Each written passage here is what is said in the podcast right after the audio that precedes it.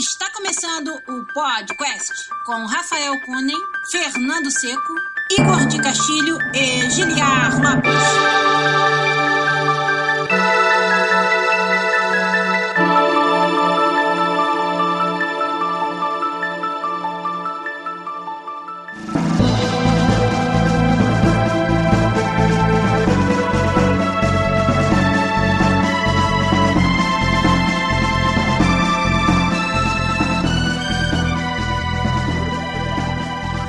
Podcast da área, galera.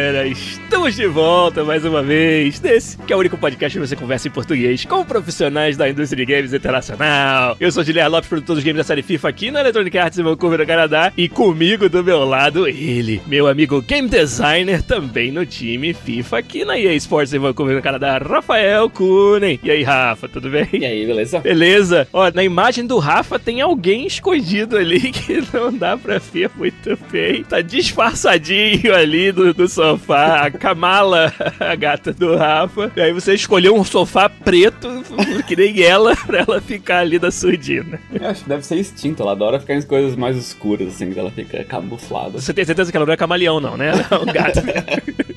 Olha aí, estamos aqui para fazer o episódio do podcast nesse domingão, véspera de feriado em Vancouver, ao vivo no nosso canal do Twitch, twitch.tv barra podcastbr. O Bronco do Márcio Bronco Show tá lá, veio dar um oi para todo mundo, porque senão chega terça-feira eu fico perdido sem podcast, disse ele lá. O nosso querido Samuel Deboni acabou de assinar o nosso canal com Twitch Prime, muito obrigado, meu querido. Além deles, o Gui Famaro Guilherme, o Marlon Gabriel, o Vitor Lopes e o Bernardo e o Rafael Cunha estão todos lá no nosso chat, com certeza mais gente acompanhando a gente um pouco mais cedo hoje aqui nesse domingão, mas vamos nós fazer o episódio do podcast. O Bronco também assinou a gente com o Twitch Prime, muito obrigado, meu querido. Rafael Cunha tá aqui, a gente tem um assunto bem interessante, bem técnico sobre game design para fazer hoje, então não quero perder tempo, vamos começar logo os trabalhos do podcast 314 aqui, vamos lá.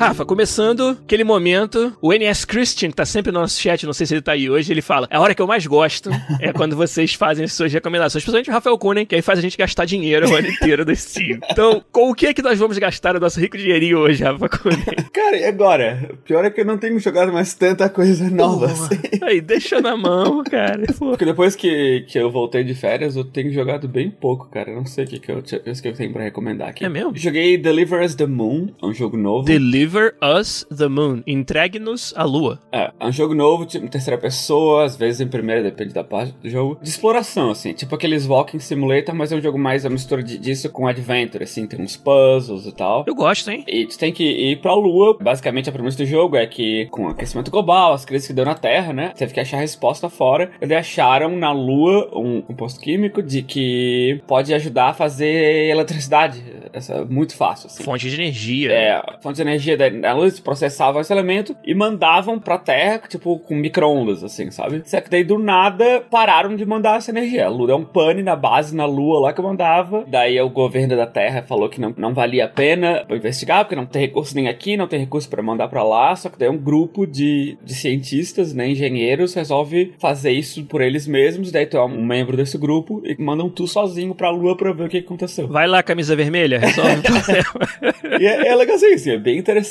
É feito no Unreal, assim, então ele é, ele é bonito e tal. E é, é um jogo indie, assim, sabe? Então não, é isso, não isso eu ia vai... perguntar. Tem cara de jogo independente. Mas ele é bem, ele é bem gostosinho, assim, a história é intrigante, te- fica te adicionando perguntas e tal, e os collectibles do jogo, né, tem a ver com a história, então quanto mais tu explora pra conseguir os collectibles, mais tu entende do background dos personagens e tal, e entendendo o que aconteceu ali, é bem interessante, cara. Então você vai basicamente explorar, achar esses coletáveis pra meio que entender a história e tem puzzles também. Exatamente. Então ele te bloqueia, tem hora que você não passa enquanto não resolver um puzzle. Isso. Bom, gostei. Eu não achei os puzzles tão difíceis assim, mas eles É são porque não precisa ser, mas eu digo É, pra ter alguma exatamente. jogabilidade, né? É. O Vitor Lopes falou, se fosse um jogo AAA, ia ser tudo igual, só que o protagonista ia ter uma metralhadora. Ele ia ser o ex-soldado ao invés de ser o cientista.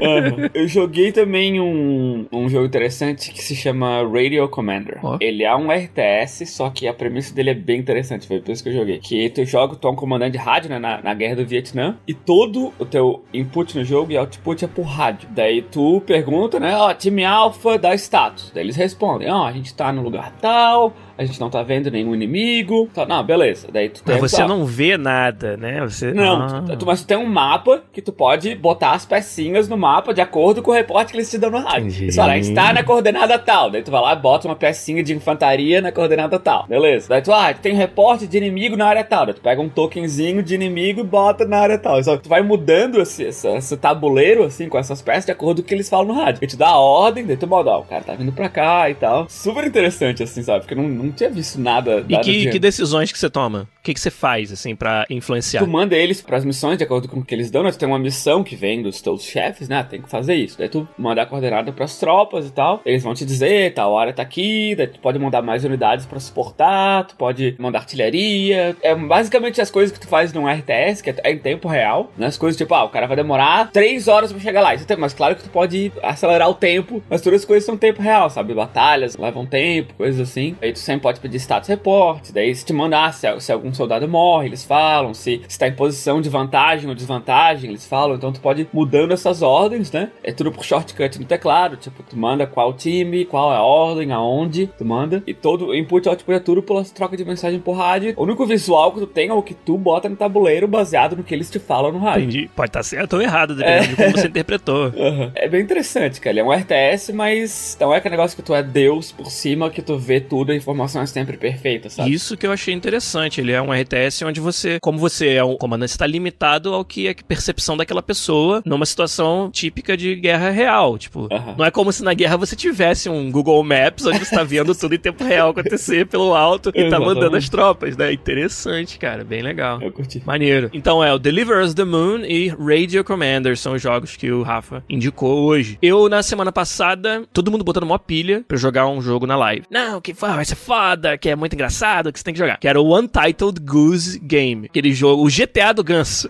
é o Ganso Theft Auto. Aí todo mundo botando uma pilha, né? Então tem que jogar o Untitled Goose Game porque é muito engraçado, sei o quê. Aí eu fui fazer uma live, cara, pra jogar. Acho que foi, sei lá, sexta-feira passada, durante a semana aí. Que decepção, Rafa Cone. Gostou? Cara, o jogo não. É, o, o Vitor lá falou ali, ó, tadinho a cara dele no final da live. O que foi, cara? Aquela meia hora eu não vou recuperar da minha vida.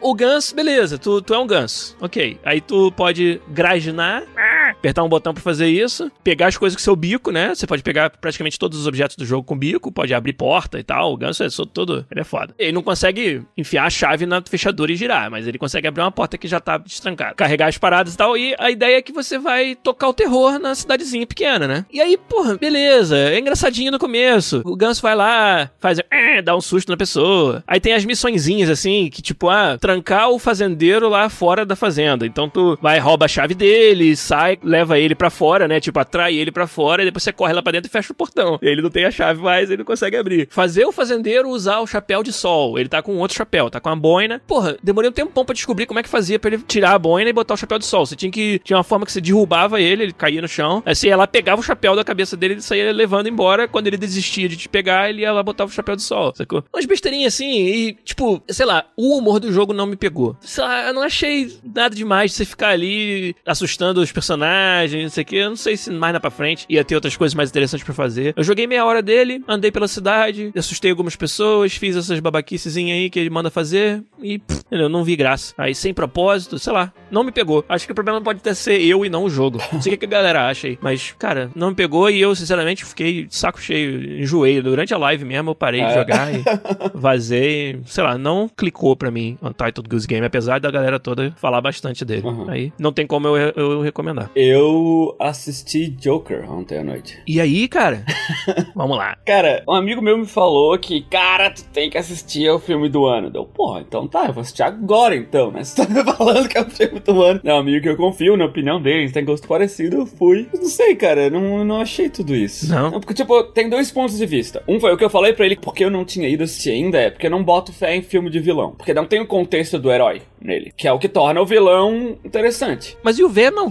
não, vou nem, não vou nem comentar. Não vou gastar tempo do podcast da audiência falando do Venom. Mas eu, eu não boto muita fé em filme de, de vilão por causa disso. Porque o vilão ele é interessante porque tem o um contraste com o herói, tem o um contexto disso, sabe? Então, um filme só de vilão, eu não, não sei se eu acho interessante a premissa. É por isso que eu não tinha visto ele. Mas ele falou, cara, vai ver sem achar que ele é o Coringa. Eu, tá, vamos. Daí, um que é, é, difícil, sabe? Tu vê um filme chamado Joker e não lembrar que ele é o vilão do Batman, sabe? Isso, e daí tem aquelas. Não, não vou chamar de easter egg, mas tem as referências. Não vou falar muito pra é, não, não, dar spoiler, não dar spoiler. Não tem como tu não ver esse filme não pensando que ele é um vilão do Batman, sabe? E o filme destrói uma das coisas que eu acho mais massa do Coringa, que é que nem o Batman, que é o detetive mais foda do mundo, sabe quem é o Coringa. Isso é uma coisa foda dele, a identidade do Coringa. Ninguém sabe quem é esse cara. Ele é um cara maluco não, ele não tem passado, ninguém sabe de onde ele vem, nada. E o filme destrói isso. Entendi. Todo mundo sabe quem é, todo mundo sabe o nome dele. Daí, tipo, isso tá, destruiu uma, uma das coisas que eu acho mais massa, mas beleza, vou ignorar isso. Daí, eu achei uma, algumas coisas eu achei interessantes, sabe? De, de por que que ele virou por que ele pensa desse jeito, por que que isso dá alguma explicação, assim, O trás, argumento sabe? te convenceu nessa parte. É, daí é o que ele entra na parte que gerou tanta hum, controvérsia, né? De que ele é um filme que justifica atos violentos, hum, sabe? Entendi. Que ele é um cara que ele comete atos violentos, seja lá qual for o motivo, também não vou falar pra não dar spoiler, e ele meio que glorifica isso. Quando você fala ele, é o filme que glorifica ou o personagem que glorifica? O filme. O filme, o filme glorifica. É, é, o filme glorifica e como o filme é o filme do Coringa, ele é o protagonista, a audiência tem que simpatizar um pouco com ele, sabe? É, se bem que tem filmes que são feitos uhum. para isso e fica muito claro, mas não parece que foi esse o, o intuito desse aí. É, mas daí sabe quando ele vai lá, ele mata alguém. Óbvio que ele mata alguém, ele é o Coringa, sabe? spoiler, não, não é spoiler. Coringa mata gente.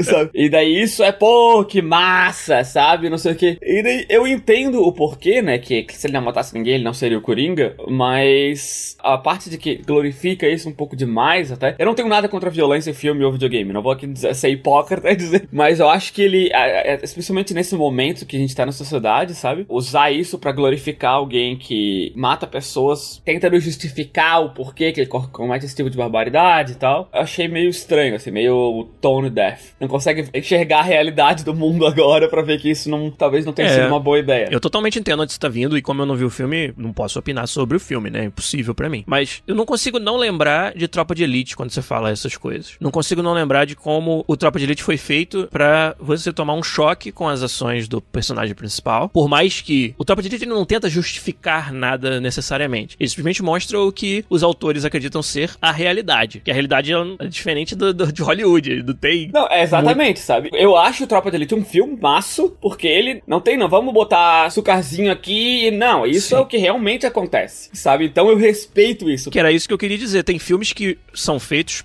para isso e que funcionam. Mas pelo que você tá falando, o Joker não pareceu que foi feito para isso. Ele parece que é como se ele tivesse, se eu fizesse um filme do Capitão Nascimento, querendo dizer que o que ele faz é foda. Uhum. E ele tem que torturar mesmo, porque se for o contrário, ninguém faz pior com ele. E isso justifica a tortura, entendeu? O Bernardo até falou, ele sente que o Tropa de Elite ajudou a construir uma normalização da violência policial, que é uma coisa que me incomoda, sinceramente. Que é como o Tropa de Elite foi percebido. Que na maior parte das pessoas, não digo das pessoas. Sei lá, o que a gente vê, por exemplo, por aí, na mídia, nas redes sociais, são pessoas glorificando o que o Capitão Nascimento faz e pegando ele como um grande herói da história. Eu fico assustado quando eu vejo esse, esse tipo de, de reação, né? Pelo que você tá falando, o filme do Joker, ele nem tenta fazer isso. Uhum. Não, não traz essa sutileza. É, o propósito do filme é mostrar o ponto de vista do Joker, senão não, pra que fazer claro. filme? Se for pra mostrar o ponto de vista do Batman, faz o filme do Batman. Claro, da mesma forma que quando você fala, ah, o Joker ninguém sabe quem ele é e isso é parte da graça mas então não faz filme. Porque eu até entendo que eles quiseram fazer. Se você vai interpretar isso como canon ou não, aí é contigo, entendeu? Às vezes uhum. não, ele não precisa ser canon. Pode ser um filme sobre o Joker e quando você for falar do Batman é outro Joker que tá lá, é um que ninguém conhece. Uhum. Eu não achei um filme ruim, sabe? Eu acho que ele foi bem construído, sabe? Como eles narram, sabe? O que acontece com ele, tipo, por que que ele é assim, sabe? Como ele reage a isso. Isso é interessante. Mas, sei lá, o contrário também é dizer, não, esse filme não deveria ter sido feito, não sei se é verdade também. Uhum. Sabe? Porque, tipo, é uma história que acontece e algumas coisas que acontecem com ele no filme provavelmente muito bem acontecem com pessoas na vida real. Entendi. Mas daí é que a parte de meio que glorificar isso, de, é, Joker, é isso aí, sabe? Fica meio, não, não sei se é esse o propósito do filme se tu estiver pensando isso, sabe? Por isso que eu perguntei se era o filme que fazia isso e pelo que você tá falando, é. Uhum. Aí eu acho, sei lá, acho estranho, mas eu não vi, né? Eu tenho que assistir. De qualquer forma, vale a pena ver pra você tirar suas próprias conclusões. Você diria isso ou não? Vale, vale, vale a pena. Isso foi como eu saí do filme, sabe? Como o filme acabou meio que, tipo, em silêncio, o desconforto de todo mundo na sala era notável, Sim. sabe? Porque o filme ele te deixa desconfortável, sabe? Não é um filme, tipo, pra tu levar teu filho pra ver. Tipo, é foda, sabe? Eu, aqui Sim. a censura dele acho que é 14 anos, eu acho que devia ser 18. Entendi. Porque é pesado, assim, sabe? O filme psicologicamente pesado, sabe? Te deixa bem desconfortável. As pessoas se olhando, assim, no final, sabe? Não, pelo menos deu isso, né? Sim, exatamente. Então, por isso que eu digo, não, não vou dizer que o filme não deveria ter sido feito, porque ele causa um impacto que, muito provavelmente, certamente é o, é o impacto que eles queriam causar. Entendi. Mas eu não sei se isso, na cabeça de algumas pessoas, vai, vai ressonar diferente, como Tropa de Elite que tu falou. Legal, Joker. Filme massa velho que o Rafa viu e saiu feliz da vida matando as pessoas depois do fora do cinema. não, gente, não. Não aconteceu isso.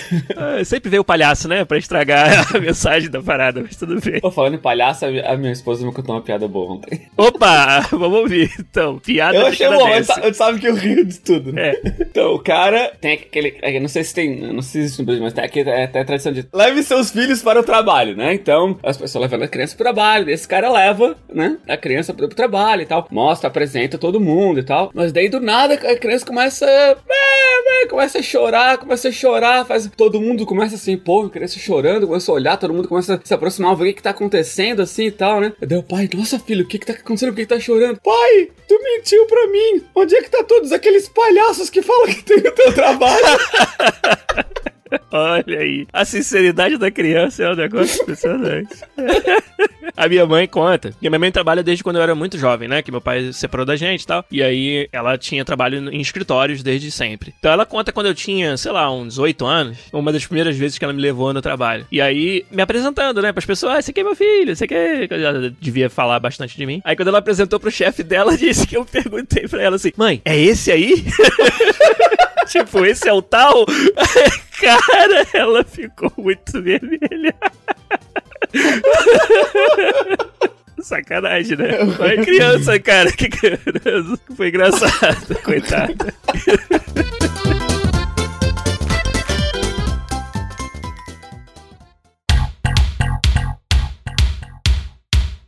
Vamos então pro assunto principal do podcast 314 aqui, um assunto que Rafael Konen sugeriu pra gente. Do que que a gente vai falar hoje, Rafa? Então, acho que faz um tempinho que a gente não faz um episódio de. fala mais de game design no lado mais técnico, prático, assim, né? Sim. Então, acho que seria interessante falar desse. Até porque é uma coisa que eu tenho focado mais ultimamente, assim. Eu tenho me preocupado um pouco mais, que é, é, é normal a gente não pensar nisso, né? Que game design é, é design. Ele é uma, uma área de design. O que, o que design faz? Ele resolve problemas, ele tem um propósito pra ele, né? Tu faz algo para um determinado propósito. Tu faz design de uma cadeira, o propósito é alguém conseguir sentar nela confortavelmente, né? Tu faz design de uma mesa, ela tem que ter uma altura que seja com relação à altura média das pessoas, altura das cadeiras, padrão, esse tipo de coisa. Então, tudo em design tem um objetivo de por que as coisas são da, daquela maneira. E game design não é diferente. Mas a gente pensa em game design como fazer coisas massa, fazer coisa foda, sabe? Fazer. É claro que isso também, né? Porque se não, se não for uma coisa legal, se não for uma coisa interessante,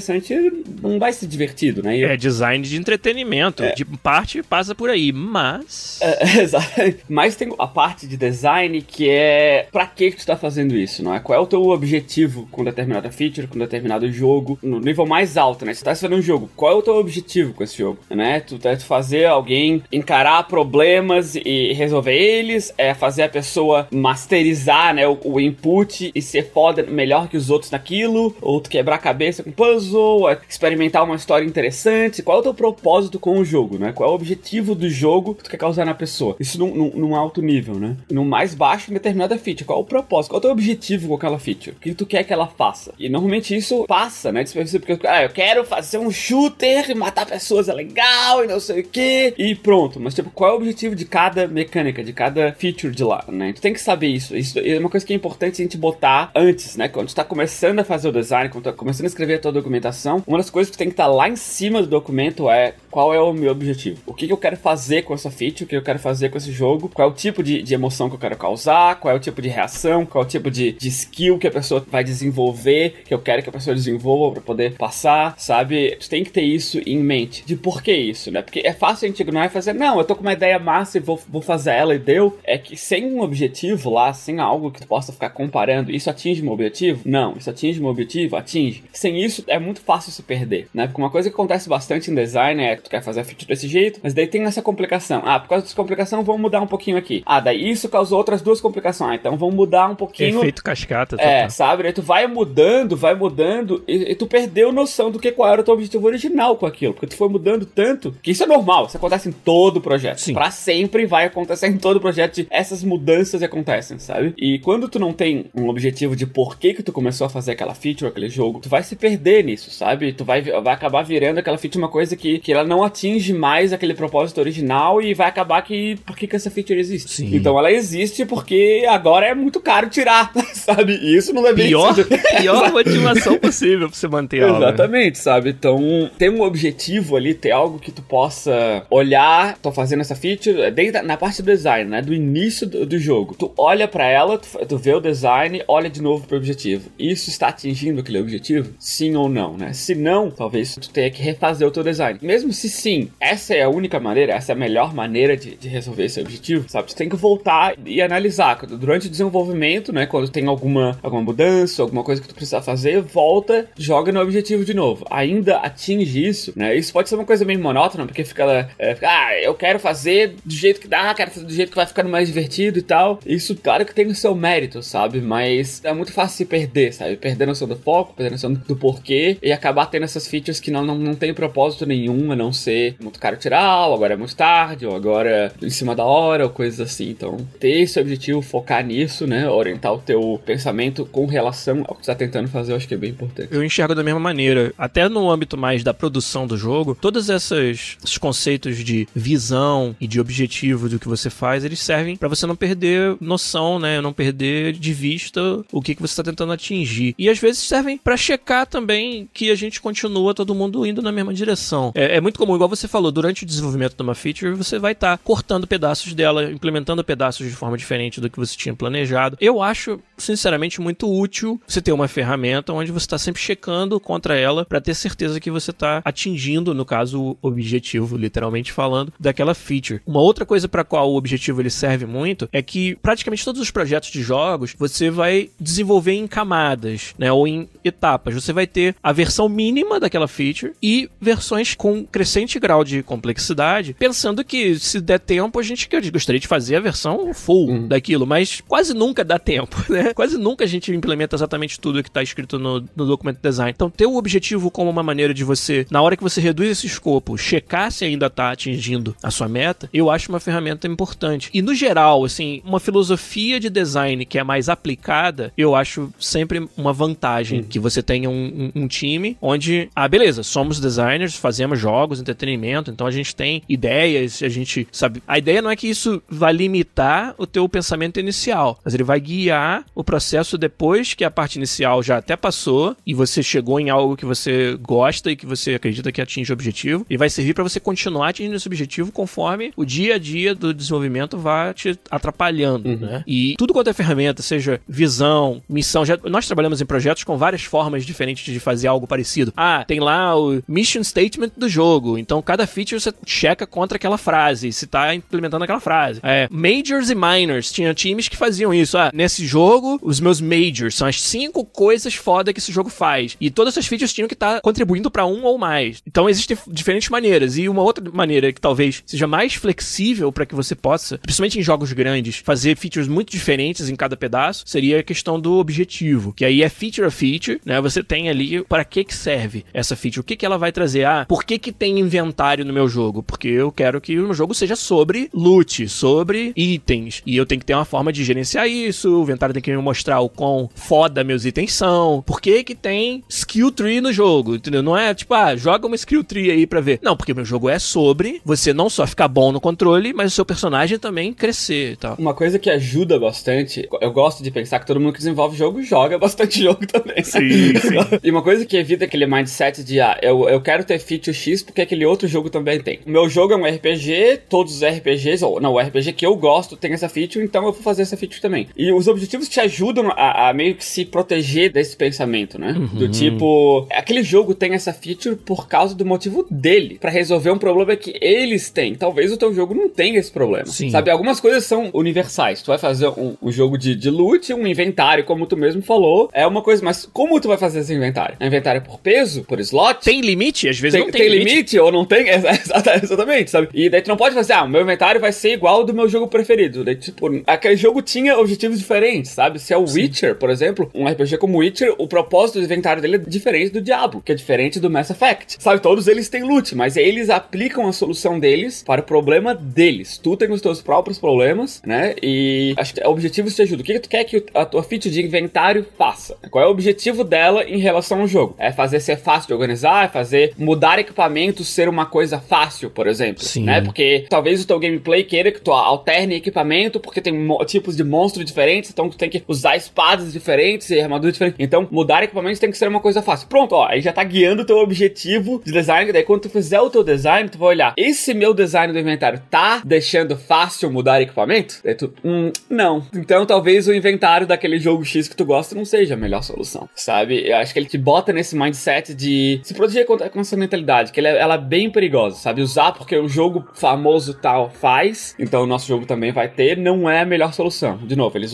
usam esse, essa solução para o problema que eles têm, os teus problemas muito provavelmente vão ser diferentes. A não ser que tu tá fazendo um clone daquele jogo, daí dá, daí talvez seja. Não, ajuda também a você identificar o que, que é parecido e o que, que não é. Às vezes você. Uhum. Ah, tá, o objetivo de fato bate com o objetivo daquele jogo, então talvez pegar emprestado a ideia daquele jogo seja uma boa ideia ou não. Uhum. E outra coisa, são formas de você fazer o design do jogo de forma eficiente, que é algo que, conforme a gente vai adquirindo mais experiência na área, vai se tornando cada vez mais uma preocupação. Provavelmente depois de alguns jogos feitos e tendo passado por vários estúdios, a gente chega num ponto onde agora não basta só mais ser bom em fazer o design, mas é ser bom em fazer um design que cabe no, no escopo e no orçamento e que tira o máximo de proveito do tempo que a gente tem, sabe? Uhum. Então você começa a transcender um pouco só fazer o design da feature e como eu faço o design da feature bem, como eu uhum. sou bom em fazer design. E uma das ferramentas que você usa é você estar tá sempre checando contra esses objetivos, sempre checando que você não está fazendo algo simplesmente porque você viu em outro jogo. E essas são as ferramentas que ajudam a fazer isso. O Weavers23 perguntou se a gente tem algum exemplo de algo que aconteceu ou algo que a gente percebeu em algum outro jogo. Eu lembro que na época que a gente era bem mais iniciante nessa área, lá na Hoplon, volta e meia acontecia de a gente questionar a si próprios sobre, ah, por que que nesse jogo, né, nessa feature, ah, sei lá, feature do banco, por que que precisa ter o banco? Qual o motivo que eu vou fazer o meu usuário ter que pegar dinheiro emprestado no banco e pagar juros depois? Isso é uma mecânica de jogo interessante? Ou a gente tá fazendo isso por outros motivos? Às vezes até existem motivos que justificam se fazer esse tipo de coisa. Ah, eu tenho um sistema que eu quero testar, mas cabe ao designer mapear isso com uma feature de jogo que faz sentido pro usuário também. Uhum. Acho que parte do trabalho nosso que torna interessante e desafiador é isso. Muito se discutia, por exemplo, naquela época, se o usuário precisava ter um avatar.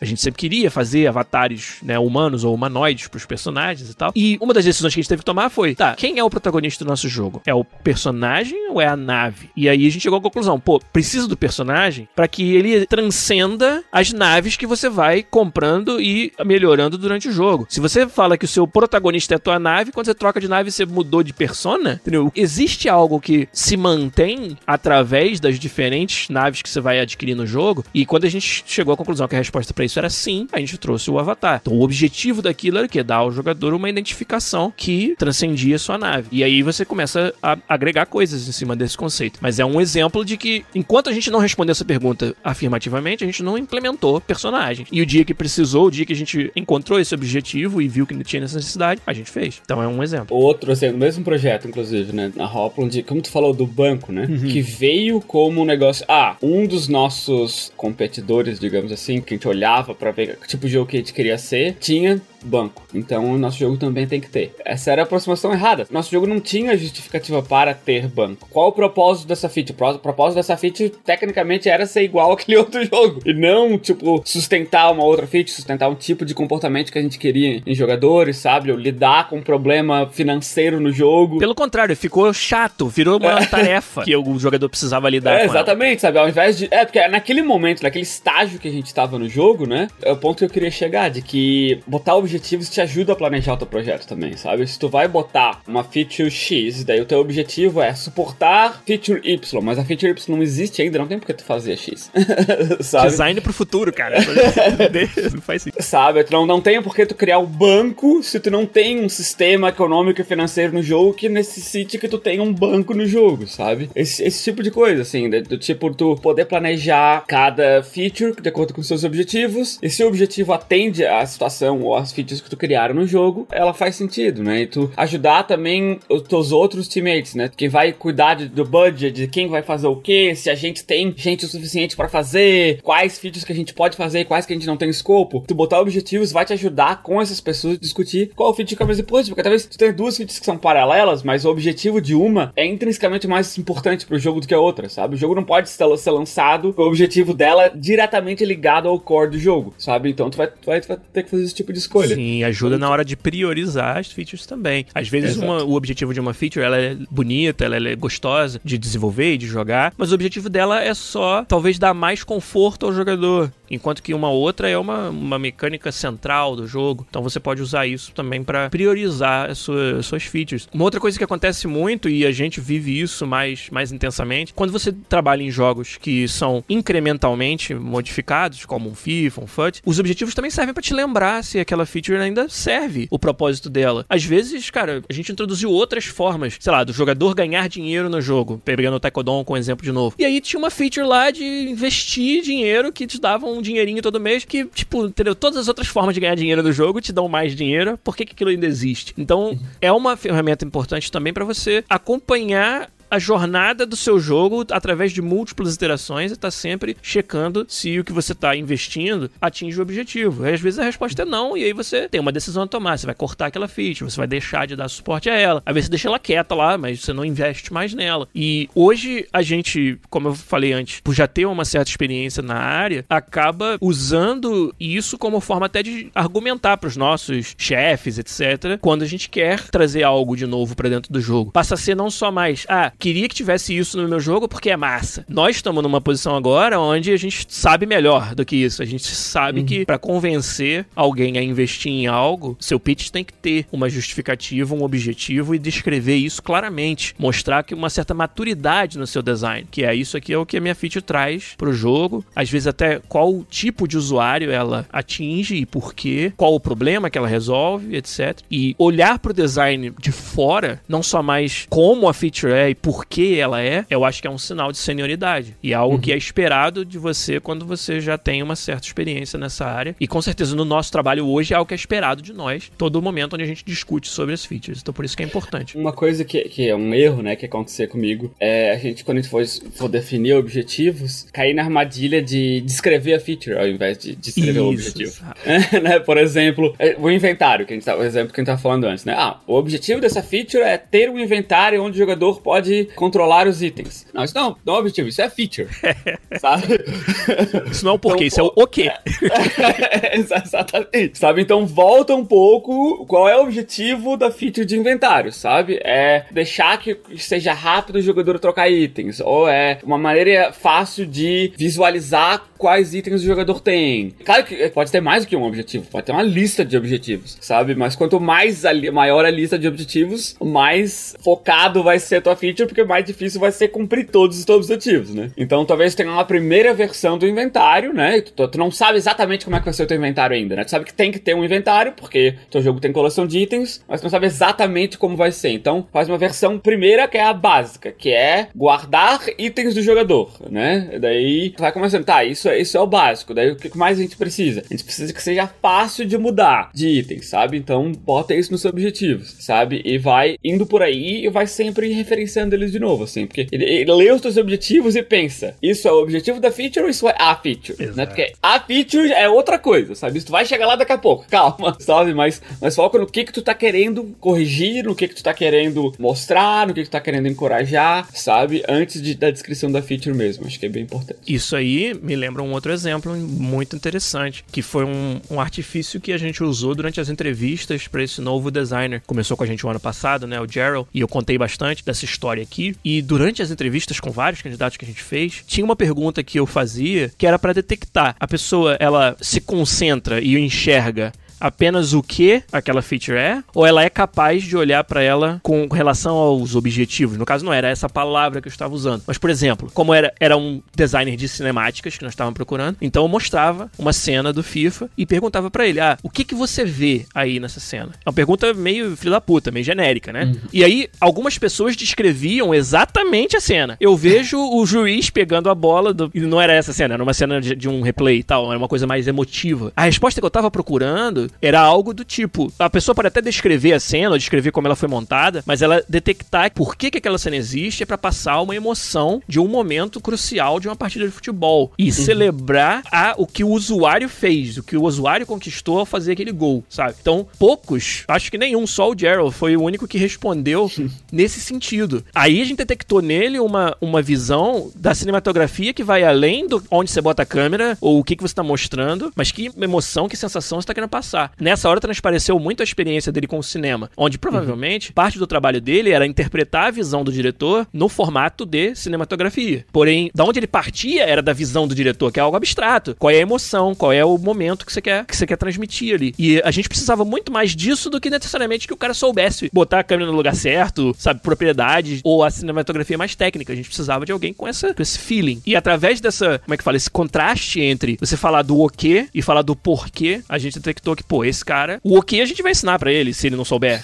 Mas o porquê que é o importante, ele precisa trazer, pelo menos mostrar que ele entende, que ele percebe uhum. isso. E aí foi algo que nos convenceu que ele era o cara certo. Né? E, e, foi interessante. De novo, é, é, é, às vezes é um sinal de senioridade, é um sinal de que aquela pessoa tá além de simplesmente desenvolver features ou fazer design de features e uhum. sabe justificar isso, né? É quando a gente joga um jogo pronto, né? A gente vê, pô, que massa essa feature, que massa esse inventário, que legal esse negócio. Sabe? Pra gente é só o produto final que a gente acha legal e o que a gente tira pra experiência de, de fazer um é, pô, isso é legal, sabe? Sem identificar o propósito, sabe? É legal. Isso é um outro por... exercício. é pegar jogos existentes e tentar fazer a engenharia reversa de por uhum. que foi feito desse jeito. Isso é um exercício Exatamente. fantástico de game design. Por que, que, é esse botão que eu uso para abrir o inventário? Sabe? Por que, que é esse botão que eu uso para atacar? Por que, que eu acelero com esse, mas é também é o mesmo botão que eu atiro? Uhum. Sabe? Por que, que o inventário tem limite? Por que, que não deixaram simplesmente ter tantos itens quanto eu quisesse? Tenta achar uma justificativa. Uhum. Pode olhar que se for bem feito, vai ter um. Você vai chegar a essa conclusão de que, ah, se deixasse eu ter todos os itens que eu quero, ia perder o desafio de escolher o que, que eu coleciono selecione o que, é que eu deixo para trás. Ou não, ou você vai chegar à conclusão de que, cara, não precisava ter limite, porque nesse jogo não importa eu ser hoarder ou não. Uhum. Mas é um exercício interessante, cara, de design. E muitas vezes a gente, a gente descobre que o jogo é ainda mais intrínseco e complexo do que a gente imaginava uhum. quando a gente começa a tentar olhar por baixo do capô do carro, assim. É, e o normal, sabe, é a gente jogar, a gente não precisar se preocupar com isso. É verdade. Sabe? Que, é, não é para o usuário, é, exatamente. É, sabe?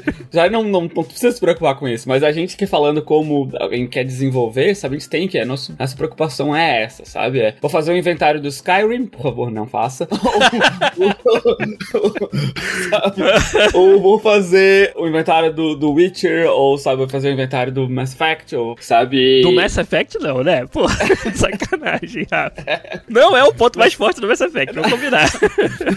Pensar nesse tipo de forma, sabe? Situação, o que, que ele é feito para resolver? O que, que ele tá me ajudando a fazer? O que, que ele tá me atrapalhando a fazer, sabe? Esse tipo de coisa. Se tu vai, quase todo jogo que tem suporte a mod vai ter algum mod que muda o inventário, por exemplo, sabe? Pra propósito diferente, sabe? Aquela pessoa que jogou, viu que não satisfez ela de determinada modo, ela vai, vai mudar e vai fazer de outra maneira, sabe? É isso aí. Uhum. O Del Nero, que deve estar ainda por ali, o DNP no nosso chat, sempre quer saber a mesma coisa. Sempre curiosidade dele é a gente, que é desenvolvedor, quando tá jogando os jogos, fica o tempo todo pensando nessas coisas, fica o tempo todo observando, e é impossível de desligar? Eu acho que é impossível, né? Nem mais como. Você tá ali, você tá usando o inventário e você tá pensando, cara, foi para isso que eles fizeram assim, por que será que os filhos da puta fizeram desse outro jeito? Então, e, achando defeitos ou, ou justificativas pras coisas e não tem jeito, né, Rafa? A gente já tá. Hum. Tem um fiozinho na nossa cabeça que ligou que não desliga é. mais nessa direção. Tem, é um sacrifício que faz, tipo, não, pô, esse jogo eu quero aproveitar, não quero ligar pra como ele é feito, só quero sentar e me divertir, sabe? É um, é um exercício que tu tem que fazer pra desligar, mas é. É uma é meditação, difícil. você tem que entrar é. no modo zen.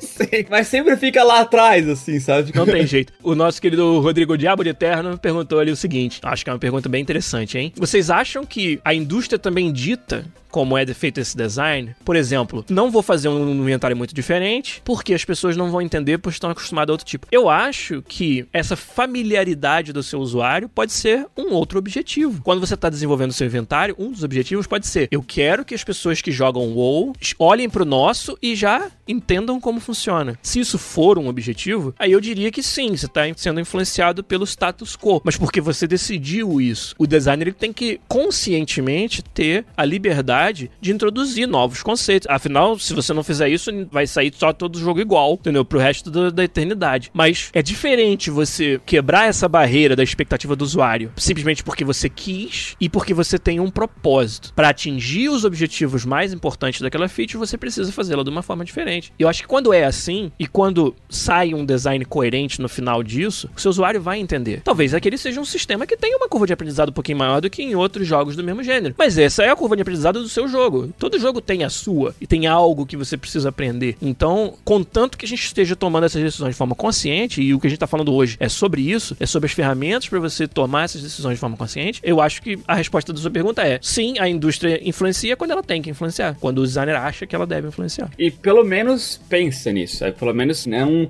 simplesmente assume de que ah, o inventário do WoW, o WoW tem X bilhões de jogadores, então significa que o inventário deles é bom. Não significa isso significa que pro jogo que eles fizeram, para resolver os problemas que eles têm, o inventário deles foi bom o suficiente. Exato. E considere também que provavelmente o WoW iterou no inventário 20 vezes durante sua vida para chegar à solução que ela é hoje, né? Cara, eu acho um exercício fantástico só conversar sobre e observar os jogos e, e quebrá-los em pedaços dessa maneira. Eu já acho que o aprendizado sobre design, se você só fizesse isso e antes de desenvolver seu primeiro jogo, já é fantástico, assim, já vale muito a pena. É como prática, né? Se tu, por exemplo, não tem nenhuma game jam rolando, mas tu não tem experiência ou, ou conhecimento técnico para fazer um jogo, e tu quiser praticar, né, com design, brincar com ideias, faz esse exercício, sabe? Bota uma lista de features que tu acha que teu jogo hipotético deveria e qual é o propósito daquela feature para aquele jogo, sabe? Porque eu gosto de fazer nos meus documentos é botar uma, uma caixinha, sabe? Designer notes, né? Notas do designer. Por que que aquilo existe, sabe? Por que que ele existe ou por que que não vai existir porque eu decidi fazer outra coisa, sabe? Serve tanto para tu reforçar para ti mesmo como para alguma outra pessoa que for ler o teu documento sabe que tu pensou naquilo. Sabe, tu lê aquele negócio, ah, com certeza ele pensou em todas as, as hipóteses, sabe? Não, Ou o contrário, é que burro, não pensou nessa hipótese óbvia. Na verdade, ele pensou.